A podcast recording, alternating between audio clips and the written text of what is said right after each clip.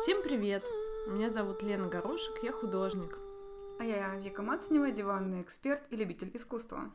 Мы э, после долгого перерыва наконец возвращаемся к своим подкастам и сегодня поговорим о Билли Виолы. И это в данном случае первый раз в нашей, так сказать, программе актуальная запись. Потому что сейчас в Пушкинском музее проходит выставка Билла Виолы до конца мая она идет, и мы очень советуем на нее сходить, потому что Билл Виола — это художник, который работает э, в жанре видеоарт, но при этом его работы смотреть на экране просто ноутбука или телевизор бесполезно. Это как смотреть какую-то репродукцию в учебнике.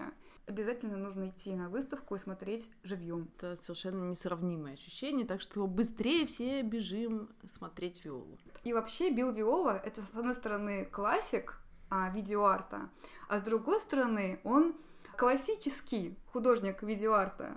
Первый художник э, видеоарта, у которого прошла персональная выставка в Национальной галерее в Лондоне, а это вообще худ... э, музей классического искусства. Многие его работы вставляются вообще в церквях, даже в работающих.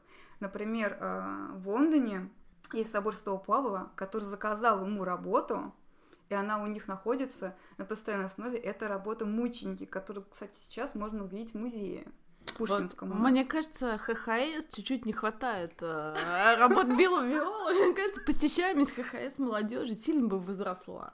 А, на самом деле про Билла Виола известно не так много, он а, не был каким-то чудиком, алкоголиком, как наш любимый с того да. века персонаж был. Накопать ничего не удалось, не удалось вообще. Не удалось накопать ни одного вообще факта, да, жареного. жареного. Но что ж делать? Итак, значит, Билл Виола родился в Нью-Йорке, был тихим, скромным ребенком.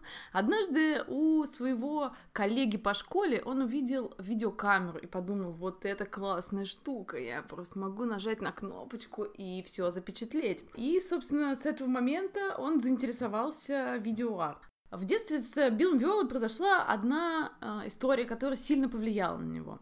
Однажды они с кузеном пошли купаться. Кузен прыгнул в воду, и Билл Виола как подумал, а чё бы нет, и прыгнул тоже. Хотя плавать-то он не умел. Он пошел на дно просто камнем. А, очнувшись на дне, Билл Виола вместо того, чтобы испугаться, открыл глаза и подумал, да я, наверное, нахожусь в раю. И он, значит, тусовался на этом дне, и когда дядя попытался его вытащить, сопротивлялся, потому что был настолько зачарован этим подводным миром, красотой и медленным течением жизни, которая происходила под водой. Вот, мне, конечно, интересно, это правдивая история или нет, потому что у меня был тоже в детстве experience, когда чуть не утонула э, в озере. Я не любовалась никакой водой.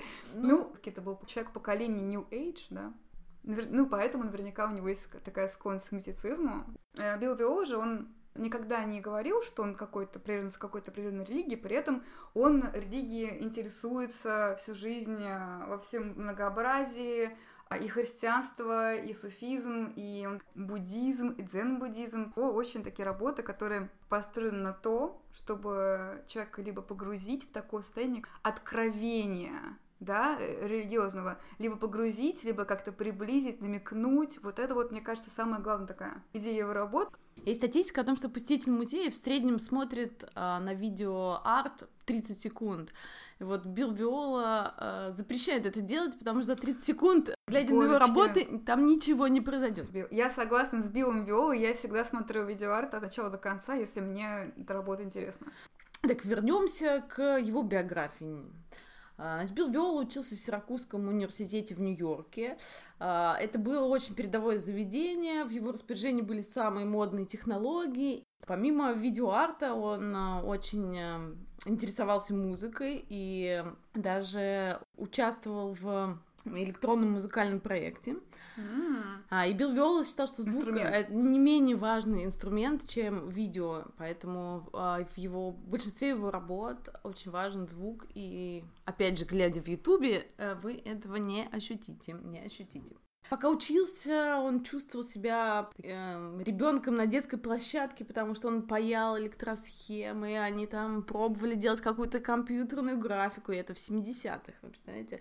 А, всякие там синтезаторы осваивали, все, что казалось, казалось ему ретроградным, его отталкивало. Но при этом его а, многие видеоработы напоминают а, мастеров Ренессанса. Но это произошло неспроста. Неспроста. А, значит, в 90-х годах он пережил очень сильное потрясение. Сначала у него мама впала в кому очень долго и мучительно умирала.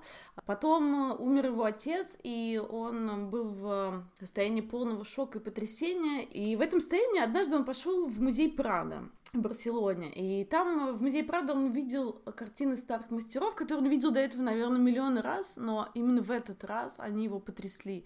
И тогда он подумал, а, черт возьми, я все время смотрел в будущее, я все время гнался за технологиями, но, может быть, мне нужно повернуть свою камеру не в будущее, а в сторону прошлого. Потому что работа старых мастеров — это то, что лучшим образом рассказывает о потрясениях человеческой души. Кстати, здесь можно сказать, что Э, его работы, они напоминают именно работы периода Ренессанса, Средневековья даже. То есть не, не реализм, вот не старых мастеров э, реалистической школы, а, эм, а Средневековье, когда э, лица, фигуры становятся искаженными, искаженные эмоциями лица. Вот что мы находим в его работах. Когда вот умирала его мама, в это же время родилась у него дочка, и он снял видеоматериал, добавил какие-то такие полусценические э, изображения, потому что ему тогда кошмары всякие снились. И э, в результате получилось такое вот видео, наполненное образами жизни, смерти, перерождения, какие-то там туманы, спящие люди, лес и так далее такое экстраполирование жизни художников по его произведению. Откуда же взялась у него дочка? А, вот это вопрос.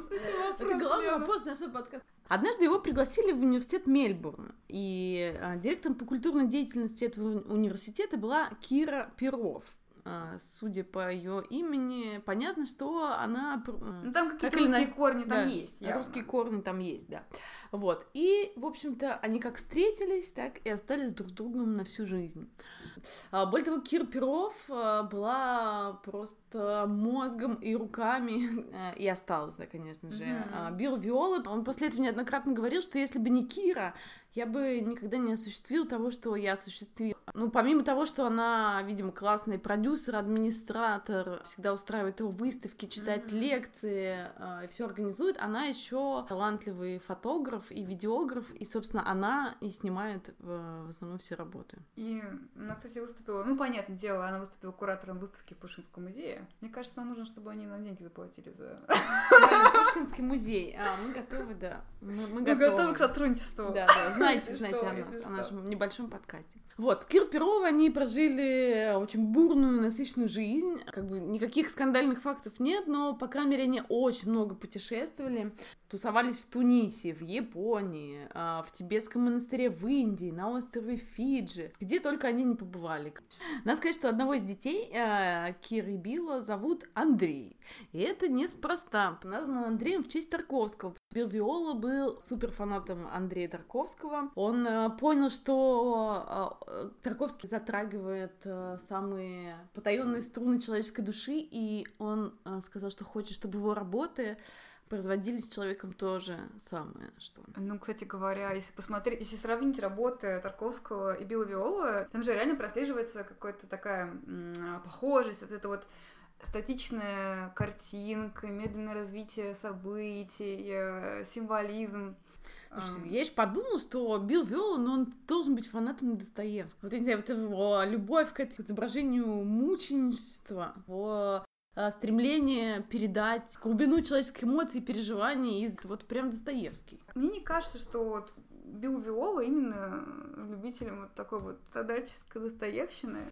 Там очень много этой темы а, вознесения, границы между жизнью и смертью, но мне лично кажется, что это более в таком, скорее, социальном а, смысле, ну, не то что позитивном, но каком-то нормальном. То есть, да, есть два мира, мир живых и мертвых. Часто не вот эта вода выступает как такая граница между этими двумя мирами. С водой вообще очень много символизма, потому что вода это же как символ а, очищения, прочищения. К вопросу о видеоарте Билла Виола.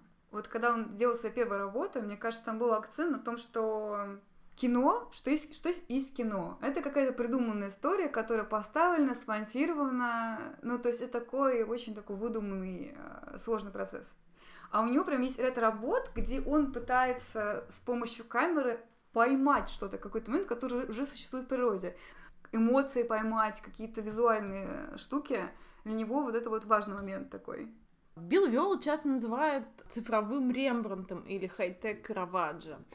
Потому что, на самом деле, э, да, а, но его работы э, доказывают то, что в современное искусство быть очень похоже на работы авторов средневековья и при этом оставаться не менее актуальным. Я бы хотела сказать про работу в Гритин 1995 года, которая как раз была первая видеоработа, которая выставлялась в Пушкинском музее. И мне кажется, на ней можно наглядно проследить связь э, работы Билла Виолы с каким-то вот старым искусством старых мастеров. На ней мы видим встречу нескольких женщин.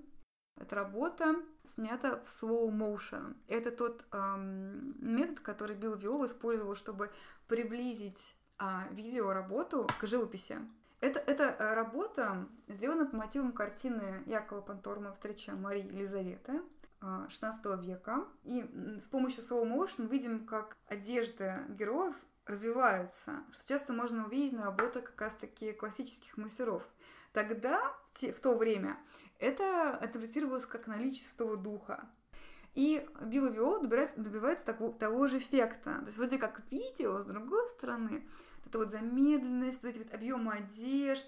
Там же нет никаких костюмов, это просто люди, которые встречаются. Это могла быть ситуация в аэропорте, в кафе, да где угодно. Но какое-то ощущение особенности момента, присутствие какого-то вот, я не знаю, как, как назвать, святого духа, она в этой работе есть.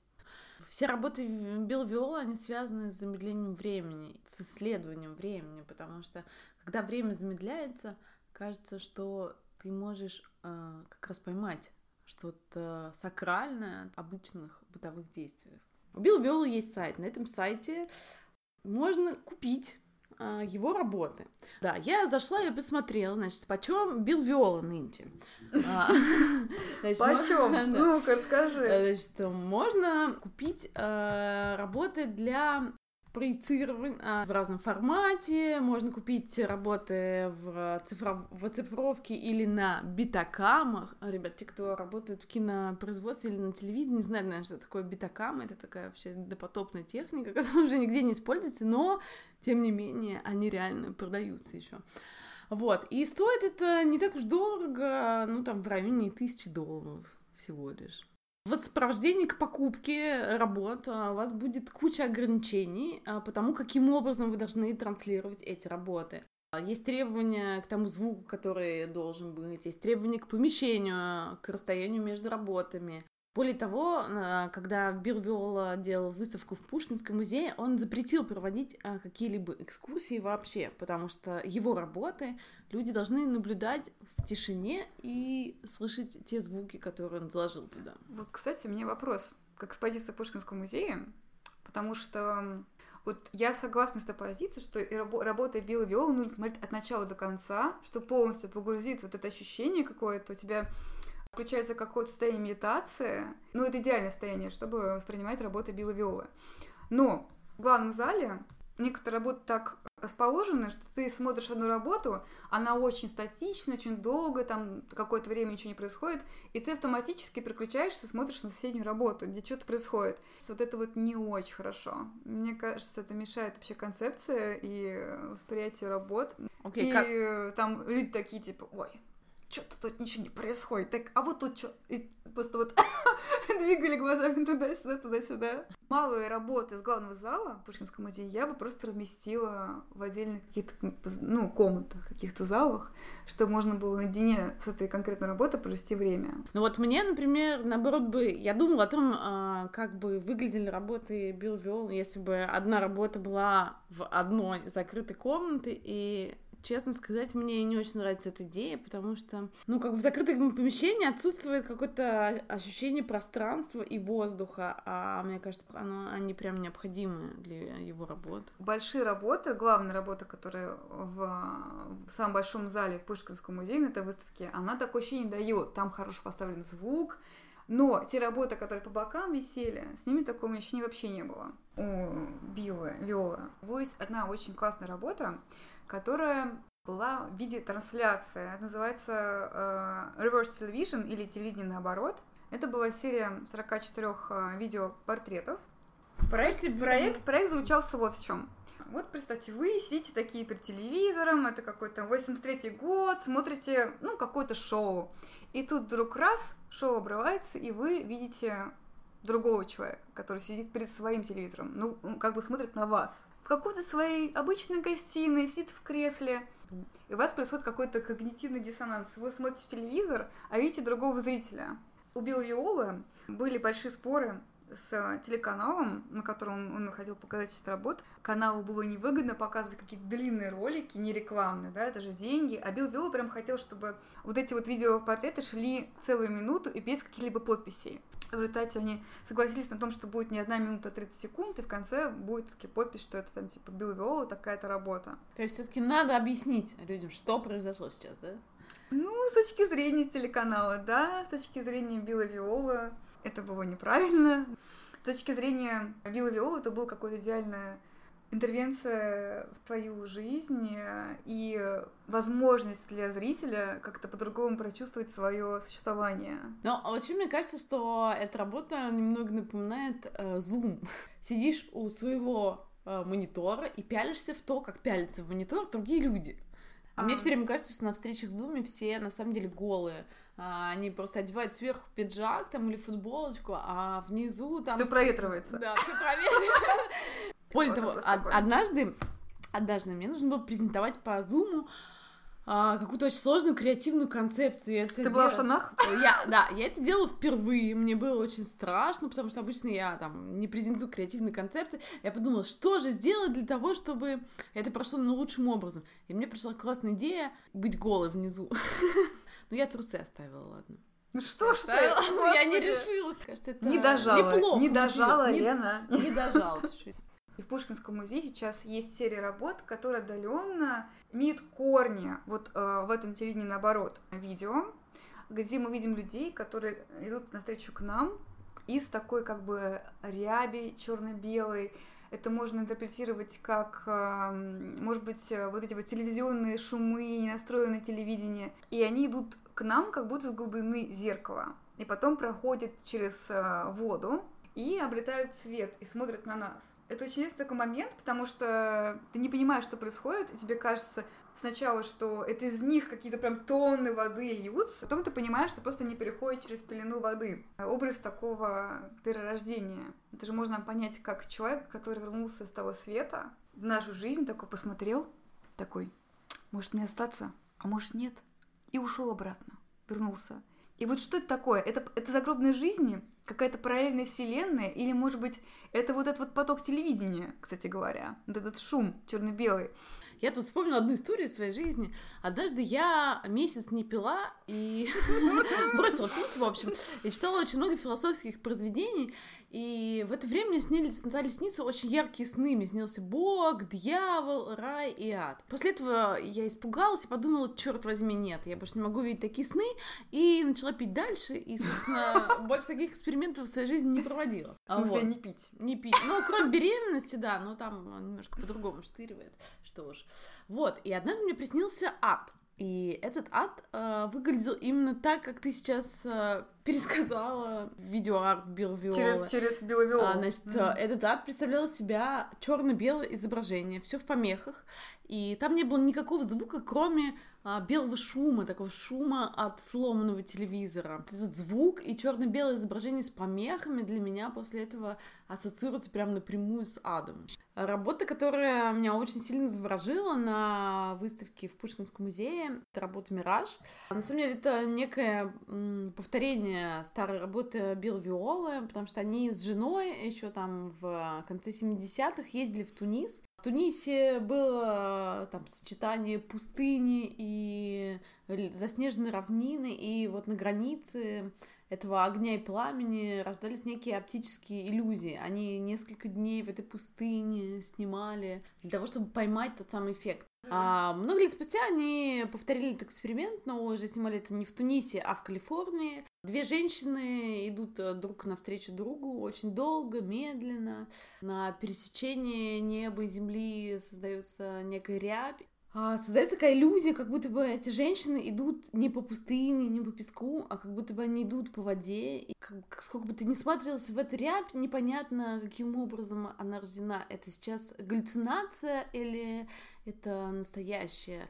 А, а мне кажется, что вот в данном случае, вот в работе «Миражи» как раз Главное — это попытка поймать вот этот волшебный какой-то эффект, иллюзию, которая есть в реальной жизни, которую обычный человек, а, ну, не может увидеть в каких-то стандартных ситуациях. Эти две женщины, они же встречаются посередине, прям фактически у, у э, камеры, и пожилая женщина передает девушке, да. по-моему, какой-то мячик или шарик. То есть здесь еще такой ну, символизм о передаче какого-то, может быть, жизненного знания. То есть одновременно и ощущение какого-то чуда жизни. Вот этот мираж, да, который э, мы видим через, через э, линзы камеры белопиловой, и одновременно вот эта вот житейская мудрость, как, как будто бы какая-то притча. Моя любимая работа на этой выставке — это работа из серии Тристана. Это проект 2004 года. И они представлены в главном зале. Это вообще очень красиво. Вы поднимаетесь по лестнице до Пушкинского музея, опять-таки. И входите вот как через Афиладу в главный зал. И там вот этот большой экран, и увидите человека, который а, лежит на каменном что-то такое пьедестале. И постепенно начинает течь вода, и тело человека поднимается постепенно в воздух и поднимается выше и выше, исчезает в поле зрения. Это очень красивая работа. Я честно могу сказать, что последнее время вообще искусство не очень впечатляет. Ну, я не знаю, может быть, просто у меня такой период пониженной чувствительности. Но я прям испытала какое-то, я не знаю, благоговение, откровение, у меня мурашки пошли по телу. Это очень красивая работа. Потом за ней вы можете видеть работу о горящей женщине. Это все работы, которые были сделаны Билла Виолы для оперы Тристана и Изольда, но они абсолютно потрясающе смотрятся отдельно. Вам, ну, вам не нужно даже думать ни о каком сюжете там этой э, оперы. А, честно сказать, когда я увидела Тристана и Изольду на большом экране в Пушкинском, я посмотрела три раза. А со мной была подруга, которая является CG-композером и которая как раз занимается тем, чтобы сделать, делать всякие сложные спецэффекты. А первый раз я посмотрела, просто открыв рот, потому что это было невероятно красиво. Второй раз я смотрела, думала, черт возьми, как это снято, как он это сделал. Третий раз мы с ней смотрели вместе и пытались найти э, следы компьютерной графики, и я спрашивала ее, Марго, а ты можешь такое сделать? Она говорила, нет, это просто невероятная какая-то работа. Как, ну, как а зачем это? это? Зачем как задумываться о том, как это сделано? Слушай, ну... Это же религиозный experience фактически. Ты испытываешь, когда смотришь эту работу. Слушай, а у меня, наверное, какая-то... Профессиональная... Проф, профдеформация, да, да, я не могу смотреть нормальное кино, я не могу смотреть ничего без того, чтобы не, не посчитать, сколько бюджета тут затратили и как они это сделали, черт возьми. Ну, кстати, я могу сказать, что Виолу критикуют то, что он такой, знаешь, он типа немножко попсовый, у него такие идеальные работы, идеальный продакшн, и вот много этой драмы, да, такой типа религиозной драмы какая-то, вот эта жизнь и смерть, вознесение, огонь, вода, вот эти стихии. И, с одной стороны, ну да, немножко такая слишком драматизация, с другой стороны, ну классно же. Ну вот реально классно. То есть мне кажется, вот Билл Виола, пример такого художника, который, с одной стороны, ну, вот современный, да, художник, и с другой стороны, он понятен абсолютно всем. Вот серьезно, ты можешь вообще ничего не читать ни про Билла Виолу, ни про Тостана Издольду. Ты, ты входишь в, это, вот, в этот зал, смотришь это видео, и все, тебя реально накрывает это ощущение какого-то вот, ну вот, откровения, какого-то вот вознесения, эйфории. Это работает. Неважно, как это сделано вообще, это работает. Очень сильное впечатление на меня также произвела работа «Водные портреты». Люди а, лежат на дне ручья, и, по сути, вроде ничего не происходит. Вот они лежат, а сверху колышется вода, и ты смотришь на них и не понимаешь, черт возьми, они живы или мертвы? Что сейчас происходит? Вообще они будут там дышать или нет? И ты смотришь, проходит минута, проходит две, никто не дышит, никто не шевелится, но ты видишь маленькие-маленькие пузырьки воздуха, думаешь, нет, все-таки вроде они живы, а может быть они между жизнью и смертью. А, а... Какое-то килица умиротворенное. Такое да. ощущение, что они будут в каком-то раю. Непонятно, что это значит, что смерть это рай, или что жизнь это рай. А может быть, это значит, что а, на самом деле многие люди из тех, кто живы, они мертвы, а многие из тех, кто мертвы, они на самом деле живы. Божечки. Как, как мы загнули вообще? По-моему, что-то про зону пошло. Мне кажется, к концу бутылка вина, которую мы распили при записи этого подкаста, проблемы бытия, жизни и смерти стали волновать нас сильнее. Да, Билл Виола, а, мне кажется, волшебником. Мне кажется, он э, умеет находить в чем-то обыденном что-то сакральное, невидимое. Он как будто бы. Э, разрывает грань реальности и приоткрывает нам некую сущность бытия в созерцании.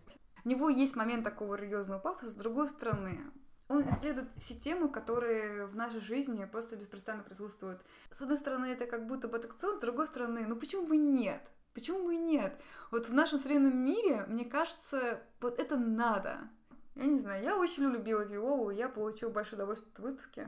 Однажды, вдохновившись работами Билл Виолы, я подумала, черт возьми, видеоарт, это так круто. Почему я вот лично ни разу не создала никакого видеоарта? И а, прихожу я на съемки в бассейн. А вот. Ну, это был специальный бассейн для съемок с прозрачной стеной. И остается у нас полчаса времени. Как мы все сняли, как время оплачено. Я подумала, ну, черт возьми, нарядился в костюм русалки, запрыгнул в этот бассейн и говорю, ребят, снимайте меня. Сейчас я просто забабахаю такой вообще видеоарт. Я буду красиво, как русалка, значит, лежать в этом бассейне. Волосы будут у меня развиваться, как в работах э, Билл Виолы. Но конечно, получилось по-другому. А, русалка из меня не вышла, вышла какая-то дохлая рыба, которая не смогла нормально занырнуть, волосы прилипали. Но, а, несмотря на то, что а, я была дохлой рыбой, а не русалкой, в этих видео я смонтировала из этого неплохой ролик, который пересмотрела, и, в принципе, ну, правда, он классный. У каждого человека сейчас есть iPhone, каждый человек может пойти и что-то поснимать. Каждый человек может взять профессиональную камеру даже и пойти поснимать. Ребят, давайте все будем делать видеоарт. Давайте. Для а этого, а в принципе, э, давайте. ничего даже как будто бы и не надо, да, кроме идеи и таланта. Идея и талант. А через пару лет, может быть, э, Пушкинский музей сделает выставку видеоарта российских молодых художников. И тебе. И может и меня. Надеюсь, не в форме русалки, это в общем, всем спасибо за прослушивание. Увидимся в следующем подкасте. Слушайте нас, пожалуйста, слушайте нас. И советуйте своим друзьям. Пока-пока. Пока. -пока. Пока.